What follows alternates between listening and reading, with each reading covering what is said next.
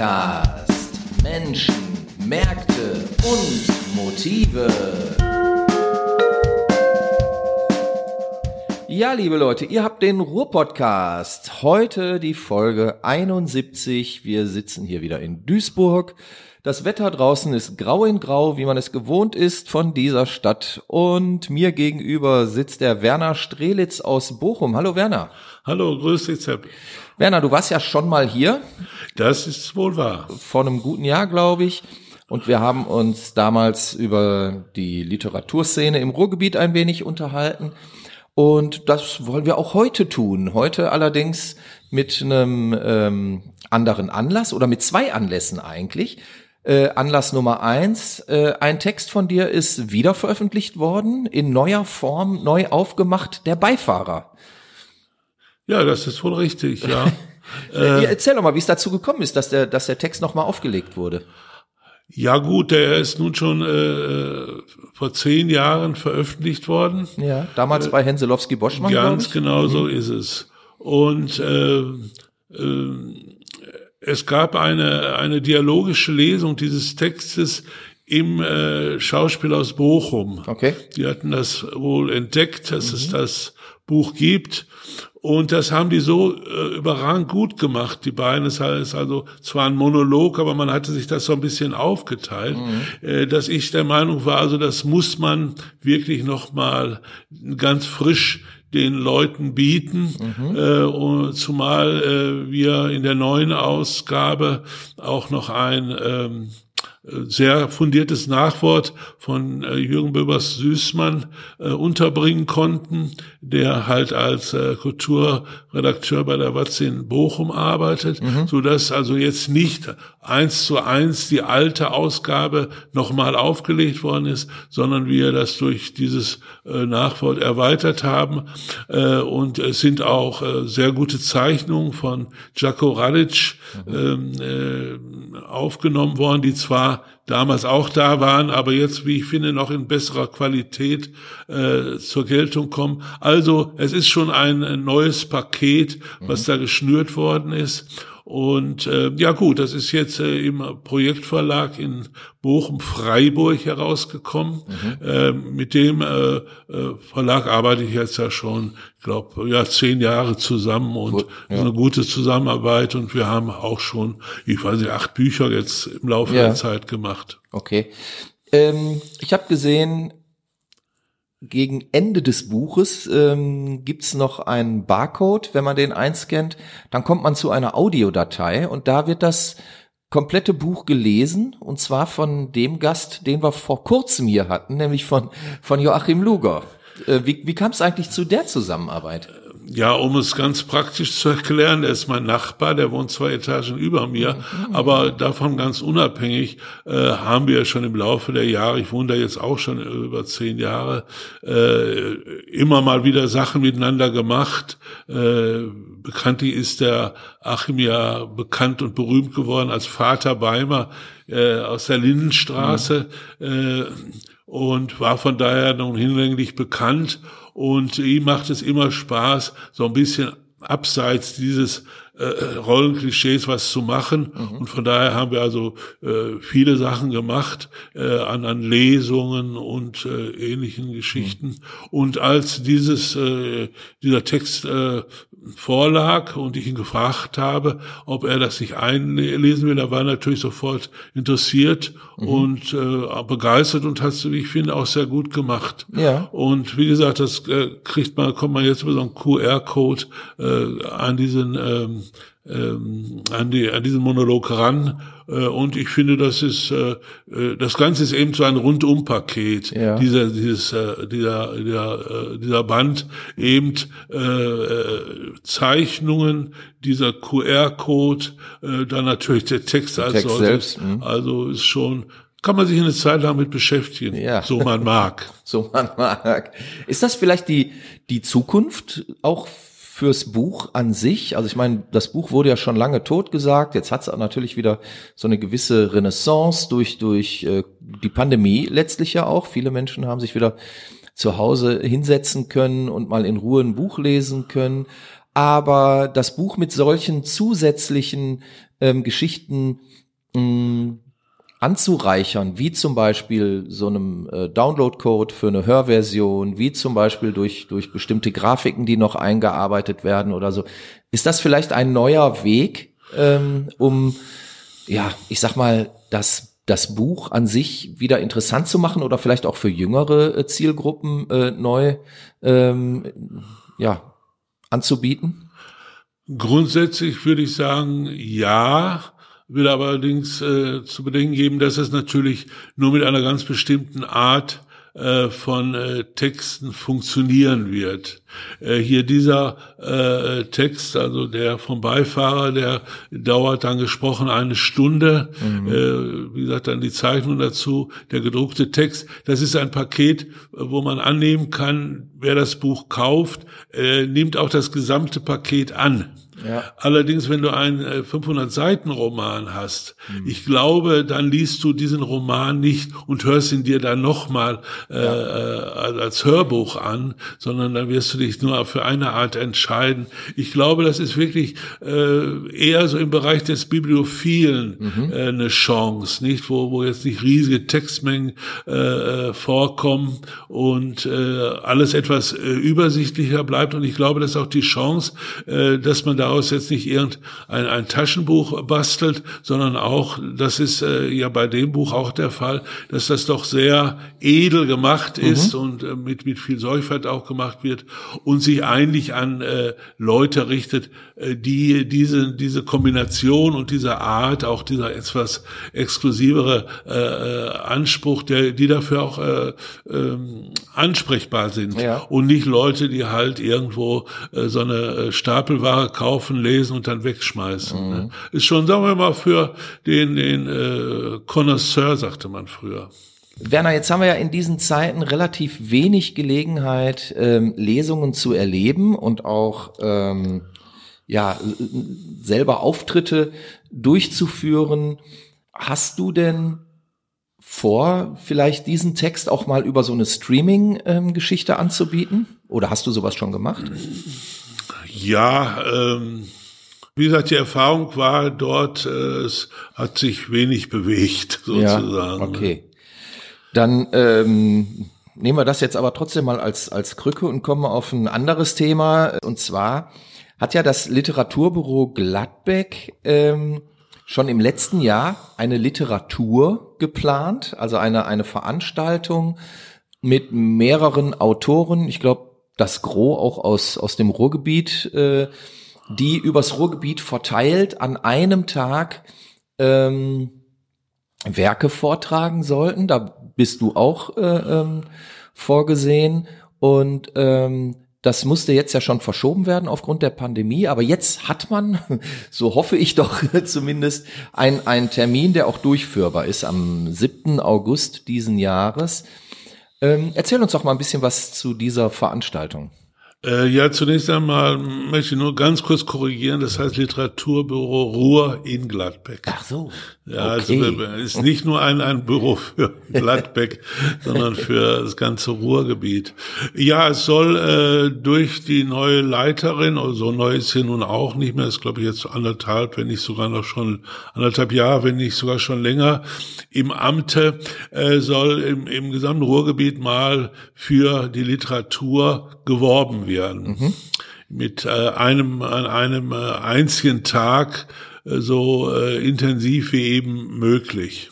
Reicht das äh, denn ein Tag, um die Literaturszene? ja, es kommt immer, ja, also ich würde sagen, äh, um Aufmerksamkeit zu erregen in dieser medienüberfluteten Gesellschaft, äh, ist es sicherlich äh, sinnvoller, äh, mit einem dicken Fund von einem Tag mit äh, äh, Veranstaltungen an allen Ecken zu, zu wuchern, als nun ein fein ziseliertes Programm über mehrere Wochen zu, mhm. zu machen. Kann man auch machen. Nein, es soll schon so ein, ein richtiger Auftritt äh, werden, ähm, der sagt, also hier im Ruhrgebiet ist literarisch schon eine Menge los. Ja. Äh, und das Zweite, was man noch ein bisschen korrigieren muss, es werden äh, nicht äh, nur Autoren aus dem Ruhrgebiet äh, präsentiert, sondern die, die Institution, die Literaturinstitution, die da mitmachen, mhm. sind durchaus äh, eingeladen,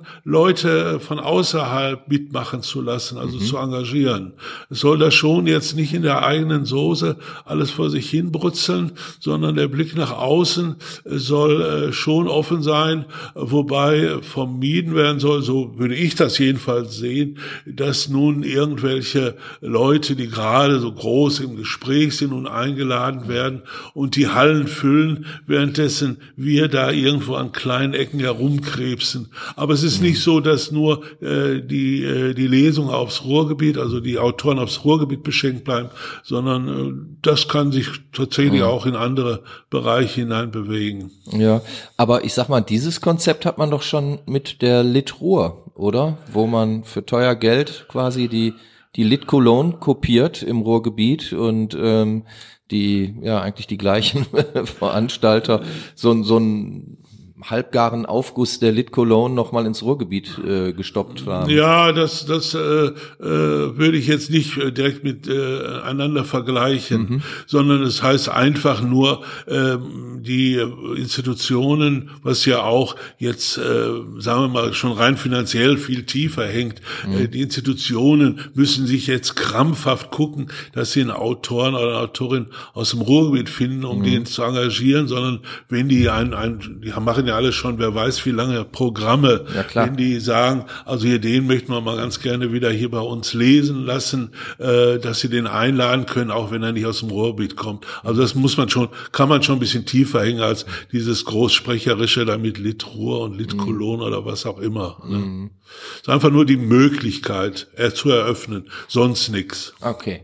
So, und du ähm, bist aber dort aktiv mit einem Programm, das äh, du schon mehrfach aufgeführt hast.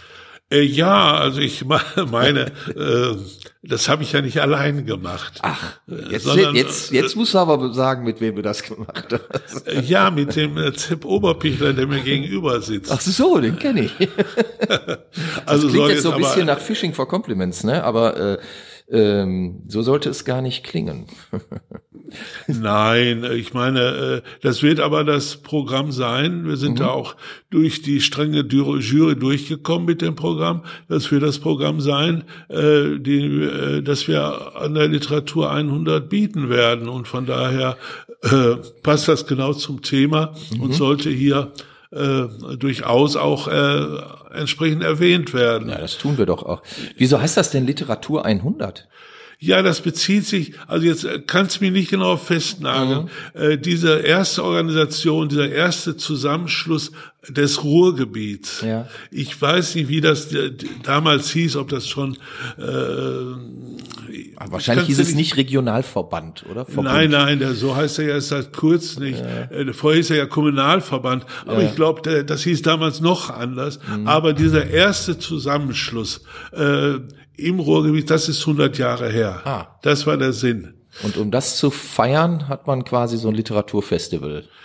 Ähm, ja, gut. Äh, ähm, Oder hat man das ja, Ich will jetzt hier nicht aus, aus, aus dem Nähkürzen plaudern, nee. äh, aber es gibt natürlich auch immer Möglichkeiten, äh, an Geld, an finanziell, an, an, an äh, Unterstützung zu kommen. Und wenn man da diesen Stempel 100 hat und sagt, also mhm. äh, das ist der größere Hintergrund, der größere Rahmen, unter dem das jetzt äh, äh, stattfinden wird, äh, mag das mehr Eindruck äh, schinden, als wenn man dann sagt, ja, da treffen ein paar Autoren und lesen aus ihren Werken. Ja, klar. Mhm.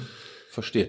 Und ähm, dieses Programm, ähm, was, was du dann mit dem Herrn Oberfichler vorführst, ähm, das, das heißt ja unterwegs zu alten Ufern. Sind das jetzt ausschließlich Texte von dir oder ähm, sind da auch andere Texte bei? Das ist eine ganz bunte Mischung an Texten äh, und zwar äh, sozusagen zweigeteilt. Also mhm. wir machen wirklich, der Zepper und ich, also du und ich, können wir jetzt ja so sagen, wir duzen uns ja, du und ich, wir machen wirklich einen kleinen Spaziergang durch einige Jahrhunderte Literaturgeschichte. Mhm. Das geht bei Andreas Gulfius los und geht dann äh, über Brecht bis zu Charles Bukowski auf der einen Seite und auf der anderen Seite wird das äh, kombiniert oder konfrontiert, wie man will, tatsächlich mit Texten und auch äh, Songs von äh, dir und mir, so dass mhm. es eine, äh, äh, wie ich finde, eine eine eine sehr spannende Kommunikation äh, Kombination ist aus ja aus historischen Texten, mhm. die man zum Teil kennt, schon in der Schule gelernt hat, und literarischen und auch musikalischen Antworten darauf mhm. aus der Gegenwart äh, wollen wir es mal ein bisschen höher und ein bisschen gewaltiger hängen. Ja. Weißt du noch, wie du da drauf gekommen bist, das so zusammenzustellen? Wie wir darauf gekommen sind, ja. würde ich mal sagen. ja gut, das war, äh, glaube ich, die Möglichkeit, hier irgendwo einen Abend äh, zu gestalten. In Duisburg war das, glaube ich, sogar. Mhm. Äh, und äh, da kam die Idee auf, ob ich das schon vorher mal konzipiert hatte, weiß ich gar nicht mehr so genau. Jedenfalls äh, war das hier schon ein, in Duisburg, das war ja bei der VHS, schon ein ziemlich wichtiger Auftritt mhm. für dieses Programm. Soweit ich mich erinnere, äh, ist äh, vorher das schon mal in der Rottstraße, äh, in, in dem Ter äh, in Bochum. Rottstraßentheater mhm. in Bochum gemacht worden. Aber äh, es ist wohl äh, so nach und nach entstanden, weil deine mhm. Texte sind sicherlich erst etwas später dazugekommen mhm. und auch deine Musik ist dann etwas später dazugekommen, bevor ich dann das alles zusammengeheftet ja. habe sozusagen. So, und jetzt ist das äh, quasi ein äh, Konglomerat aus unterschiedlichen Texten, auch aus unterschiedlichen äh, äh, Gattungen. Na gut, es ist äh, beschränkt sich schon auf, auf Kurzprosa und Lyrik, mhm. nicht? Also, wobei das äh, Schwergewicht schon auf Lyrik liegt, nicht? Ja. Aber eben, äh, ist keine, das möchte ich sagen, keine hochversponnene Lyrik, sondern eher äh, Lyrik der handfesten Art, nicht? Was zum Anpacken, wie man bei uns sagt. Ja, wie, äh, nicht auch einer wie Andreas Gryphius hat ja nicht äh, sehr versponnen gedacht, sondern nee. wenn du das liest, kriegst du Angst vorm Tod. nicht? So klar sagt ja. er das. Nicht? Und ähm, von von daher ist auch diese Lyrik äh, auch für für für äh, den, den, den Vortrag vor Publikum geeignet, was mhm. ja Lyrik nicht immer kann, wenn man Lyrik schon meist lesen muss, um so richtig dahinter zu steigen. Ne? Ja. Und, und wie kam die Idee auf, das dann noch mit, mit Musik und, und äh, äh, Songs ähm, zu konterkarieren quasi? War, war ja, das, das lag ja auf der Hand. Äh, du hast die äh, Gitarre ja immer griffbereit. Ich, ich habe die einfach mitgenommen und gemacht, meinst du? Nein, du hast natürlich auch äh, einige Songs, äh, die ziemlich gut in dieses Konzept hineinpassen. Und du hast auch einige äh, Fremdtexte äh, auch äh, schon vorher vertont gehabt, die wir natürlich auch da gut einbauen konnten. Also mhm. von daher äh, lag das erstens nahe und zweitens äh, ist es äh, ja natürlich für für so ein Programm auch äh, sehr viel reizvoller als nur anderthalb Stunde Texte zu lesen. Mhm. Ne? Ja, ir irgendwie ist, glaube ich, der Unterhaltungswert dadurch ein bisschen erhöht. Ne? Also so könnte ich mir das vorstellen. Ich habe witzigerweise. Ja, ist ja kein, sind ja keine, die dazu mitgrölen. Nein, darum geht's ja, geht ja auch nicht darum, mitzugrölen. Aber ich habe letztens witzigerweise nochmal diese Dokumentation gesehen über ähm, die Lesung von Charles Bukowski in Hamburg in den 70er Jahren. Ja, ja, ich weiß, wo ich Kennst du bestimmt auch. Und so sehr ich äh, Charles Bukowski Texte ja auch schätze, aber ich muss ganz ehrlich sagen, so nach dem dritten oder vierten Gedicht schon setzte so ein bisschen die Langeweile ein. Also da hätte ich mir wirklich gewünscht, dass dann irgendwas anderes noch passiert. Gut, dann kamen dann Zwischenrufe und äh, äh, Charles hatte ja auch immer sehr klug parliert irgendwie. Dann hat er sich wieder eine Flasche Wein aufgemacht und so. Das, das war also schon auch ein schönes Schauspiel. Aber irgendwie ist so diese, diese ganz klassische Lesung, irgend, ähm, ne, ein Mann oder eine Frau sitzt am Tisch mit einer Flasche Wasser vor sich und äh, fängt an und hört zwei Stunden später auf mit dem Lesen. Ich glaube, das ist doch auch out, oder? Gut, das wird äh, unter den Autoren äh, trefflich diskutiert. Denke ich mir. Äh, ich äh, kenne das äh, auch im, im, äh, im Pen-Club, in dem ich ja äh, bin, wird das äh, gelegentlich diskutiert oder auch an anderer Stelle. Äh, da gibt's natürlich die Puristen, die sagen, ich lese hier meine anderthalb Stunde Ja. und wer nicht äh, äh, zuhören will, der kann ja gehen oder gar nicht erst kommen. Und die anderen sagten, äh, sagen dann, ja, aber heute in unserer mm, medienüberfluteten Zeit ist das doch alles äh, ein bisschen überholt und man muss das schon mit Bildern, also mit, äh, mit Musik und mit ähnlichen Dingern äh, kombinieren. Ich will nicht sagen auflockern, aber kombinieren, um da ein bisschen mehr Abwechslung hineinzubringen. Also ich wäre, äh, und das mache ich eigentlich auch, ich mache ja auch schon länger solche, solche Dinge wie, wie Lesung und ähnliches. Äh, das habe ich eigentlich immer gerne miteinander kombiniert, dass äh, äh, da ein Musiker dabei war mit seinen Songs, jetzt nicht als Pausenclown, sondern schon als äh, gleichberechtigter Partner, dass wir das äh, dann gemeinsam gemacht haben, nicht? Weil äh, ich äh, äh, glaube, äh, der reine Text äh, bringt's äh, heute auch nicht mehr. Auch der Dichter zum Anfassen ist heute nicht mehr so ganz gefragt, wenn man alles auf sein, auf sein Handy laden kann. Dann, äh, ja, früher wurde das ja mal gesagt, das ist dann der Dichter zum Anfassen. Ja. Äh, aber das ist, glaube ich, alles ein bisschen äh, was von gestern, äh, weil äh, die Leute, gerade auch die Jüngeren, sowas überflutet sind. Äh, die haben keine Lust auf einen äh, Dichter zum Anfassen. Und äh, ich denke, da muss man heute schon ein bisschen anders vorgehen, um äh, Interesse, um Interesse beim größeren Publikum zu wecken. Ja. Damit will ich nicht sagen, dass natürlich, äh, wenn man in literarischen Gesellschaften oder Vereinigungen liest, äh, dass man dann äh, ein Publikum hat, das durchaus äh, äh, geneigt ist, anderthalb Stunden zuzuhören. Ja. Also das will ich jetzt nicht ganz niedermachen. Äh, aber ich glaube, wenn man einfach so eine Veranstaltung anbietet, äh, so in den freien Raum hinein, äh, glaube ich, äh, kann man mit so einer puristischen Lösung heutzutage nicht mehr richtig klarkommen. Ja.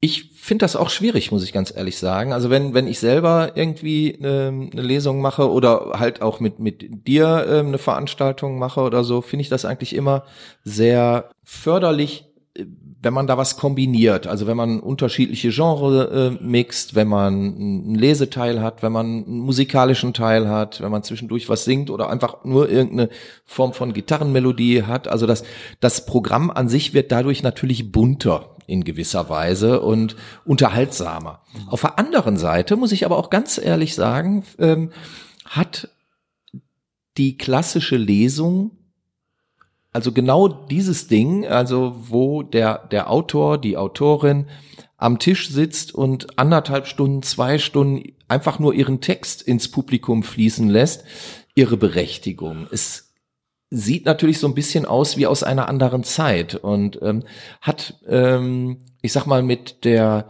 modernen Konzeption von, von Inhalten ähm, nichts mehr zu tun. ne? Wir sind es ja heute gewohnt, dass an jeder Ecke irgendwas flimmert und klirrt und scheppert und nicht äh, ähm, und man nicht nur den Fokus auf eine reine Textinformation legt.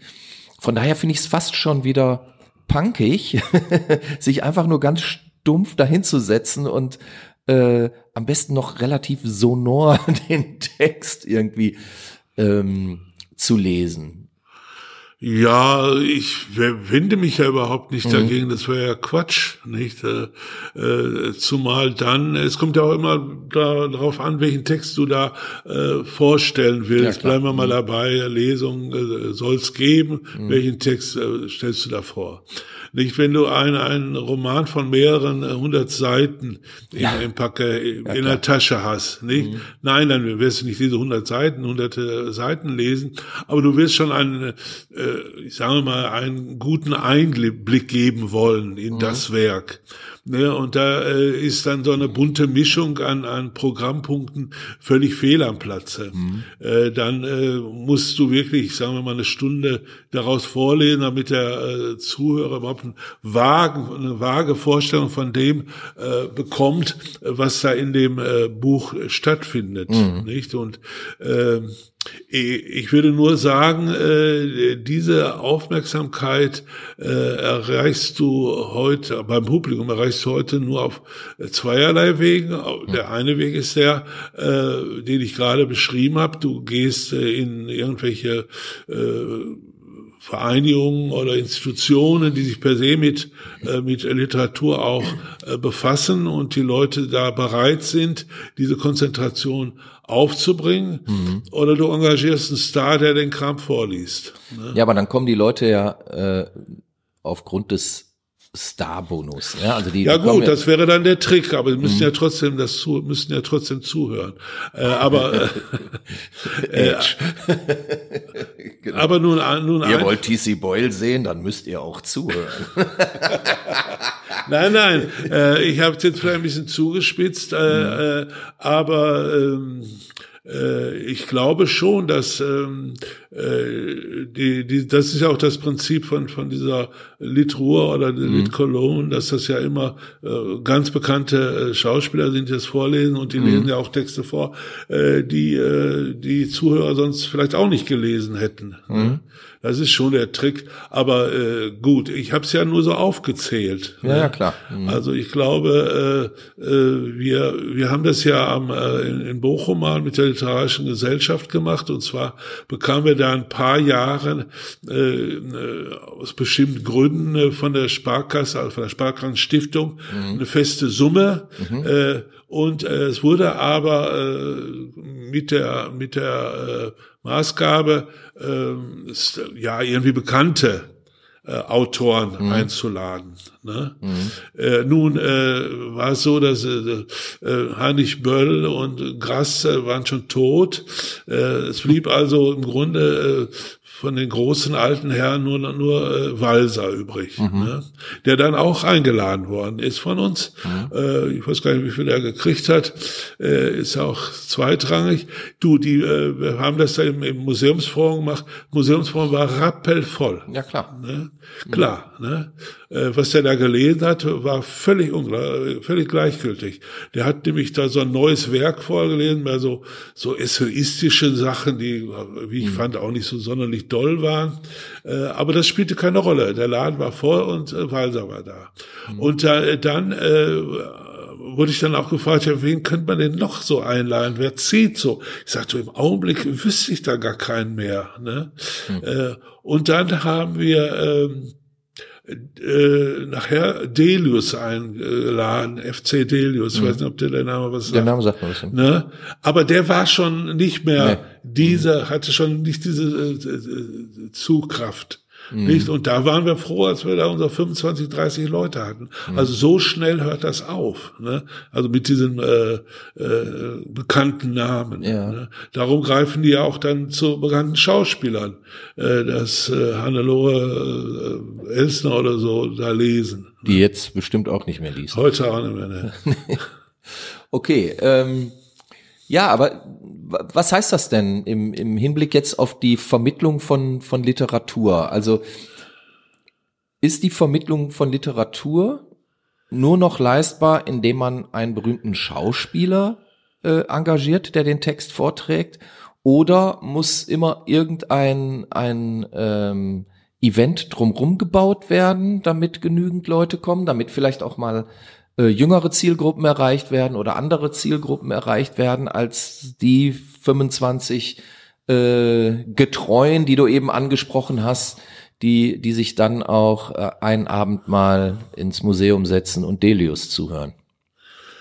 Ja, äh, also ich äh, würde sagen, äh, Literatur äh, vermittelt sich da am besten, wenn man in der Ecke sitzt und sie liest. Das ist grundsätzlich. Das ist klar. Äh, mhm. alles andere äh, habe ich mir, äh, da habe ich mir den alten Spruch, der nicht von mir ist, äh, angewöhnt. Wir lesen auch für einen. Also dass man äh, gar nicht darauf äh, achtet, äh, auf auf Quote oder auf Masse guckt, was mhm. das Publikum anbelangt, sondern äh, schaut die zehn Leute, die da sind, äh, interessieren sich wirklich sehr, wirklich sehr für das, was du da mhm. liest und man sitzt hinterher noch zusammen und redet darüber noch äh, und sie strömen nicht alle sofort nach dem letzten Wort raus. Mhm. Äh, das ist eine Art von Literaturvermittlung, die ich als sehr angenehm empfinde, muss ja. ich sagen.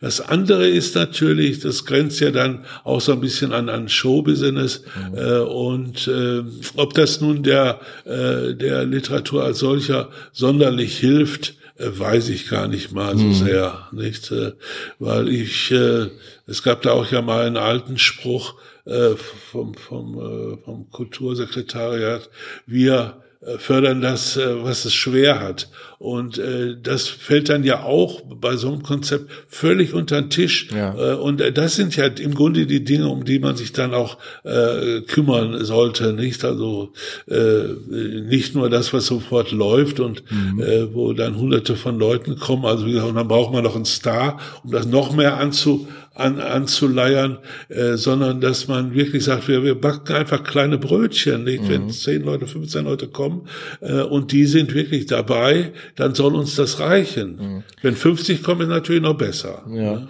Aber jetzt gibt's ja auch immer noch die Überlegung des Veranstaltungsortes. Ne? Ich meine, also man, man kann ja nicht mehr ähm, davon ausgehen, dass, dass jetzt jedes äh, Etablissement wo überhaupt Lesungen möglich sind. Also es, eine Lesung geht nicht in jeder Kneipe. Ähm, ich sag mal, ähm, das, was man früher noch an, an Jugendheim äh, hatte, gibt's nicht mehr. Wo sind Lesungen heute überhaupt noch möglich? In, in der VHS, in der Bibliothek. Aber ähm, werden die sich das lange angucken, wenn, wenn die zum Beispiel eine Lesereise planen und damit immer nur zehn Leute erreichen? Es werden vielleicht sogar auch immer die gleichen zehn Leute sein. Mhm. Äh, gut, das sind dann kleine Frustrationen, mit denen muss man leben. Äh, äh, was äh, das andere anbelangt, äh, hinausgehen in andere äh, Veranstaltungsmöglichkeiten. Mhm. Na gut, da muss man natürlich auch der Typ dafür sein. Nicht? Also mhm. ich habe früher auch war früher in so einer Autorengruppe, das war noch zu Malerzeiten, haben auch in Kneipen gelesen und wir haben da hinten gelesen und vorne haben die gequatscht und an der Theke mhm. ließ sich davon überhaupt nicht äh, stören. Aber ja, da musst du mal äh, dann reinbrüllen ins Mikrofon, seid mal still da hinten, wir haben hier gerade eine Lesung. Ne? Und dann sind sie auch still. Äh, aber wenn du dann zart beseiteter Lyriker bist, äh, dann äh, bist du natürlich nur, nur sauer und, und äh, haus ab, nicht? Oder hm. wir haben äh, bei, äh, auch bei, bei äh, Musikfestivals mal so die, die Einlage gegeben. Nicht? Mhm. Da musst du natürlich dann auch Texte raussuchen, die so eher in der Verwandtschaft von Charles Bukowski sind, mhm. damit überhaupt jemand zuhört. Ne? Also so sind das Möglichkeiten, äh, das zu machen. Äh, aber äh, die Lesung als, sehr, als solche ist nicht mehr so sonderlich attraktiv. Da bin ich mir mhm. ziemlich sicher. Ähm, gibt gibt's denn noch Leseformate? Ich meine, so, äh, die attraktiv sind. Also so vor zehn Jahren ähm, ungefähr, weiß ich, hatten wir hier eine, eine ziemlich gute ähm, Szene so an Poetry Slams. Ne? Die schossen plötzlich ähm, wie Pilze aus aus dem Boden. An jeder Ecke gab's irgendwie einen Slam. Selbst in Kneipen wurde geslammt, in Kinosälen etc. pp. Zum Teil waren äh, ähm, bei bestimmten Veranstaltungen ähm, ja, über 1000 Leute, die ähm, dem, dem Poetry Slam zugehört haben. Das war ja auch eigentlich eine Präsentation von, von Literatur. Ähm, jetzt habe ich das aber auch schon seit einiger Zeit, mein gut, aktuell haben wir Corona, ist klar, äh, seit einem Jahr läuft sowieso nichts mehr, aber auch davor waren doch diese Slams kaum noch Gegenstand hier, oder? Ja, ich habe da zu diesen Poetry Slams äh, eigentlich eher ein gespaltenes Verhältnis, weil es ist die Frage, ob das, was da geboten wird, äh, generell äh, mit Literatur, so wie wir sie verstehen, viel zu tun hat, nicht? Weil es doch sehr auf Affekt, äh, Effekt auf Affekt vielleicht auch, mhm. Effekt aus ist und natürlich sofort vermittelt werden muss, sofort eine Reaktion äh, hervorraufen muss. Und was ich das Allerschlimmste finde, wenn darüber dann abgestimmt wird. Nicht? Mhm. Wer hat das Beste dann gemacht? Irgendein x-beliebiges Publikum kann dann abstimmen. Das ist alles für mich äh, ja irgendwie äh, eine spaßige Unterhaltung, mhm. äh, aber äh, äh, schadet eher äh, dem äh, dem dem literarischen mhm. äh, Gewerbe oder dem äh, literarischen Tun, als es ihm sonderlich hilft. Mhm. Siehst du das dann eher so in in der der Tradition der Comedians? Ja, würde ich erstmal so sagen. Also ich äh, kann mich nur daran erinnern, äh, dass äh, du mich äh, da auch mal zeitweise äh, von, vom Gegenteil äh, überzeugt hast. Du hattest damals in, in, in, in, äh, in Mülheim eine Veranstaltungsreihe und auch immer äh, regelmäßig solche Poetry Slammer auf. Ja. Und da habe ich schon zugeben müssen, also zum Teil hatten die wirklich sprachliche Klasse und mhm. es kam auch gut rüber und es mhm. war auch sehr gut äh, zu, zu konsumieren. Also dachte ich, doch gut, es gibt Möglichkeiten. Mhm. Allerdings, ob das dann die Masse ist an Poetry Slammern, die diese Qualität erreicht, das ist dann wieder eine andere Frage. Ja. Aber das ist natürlich bei Literatur ganz generell so. Mhm.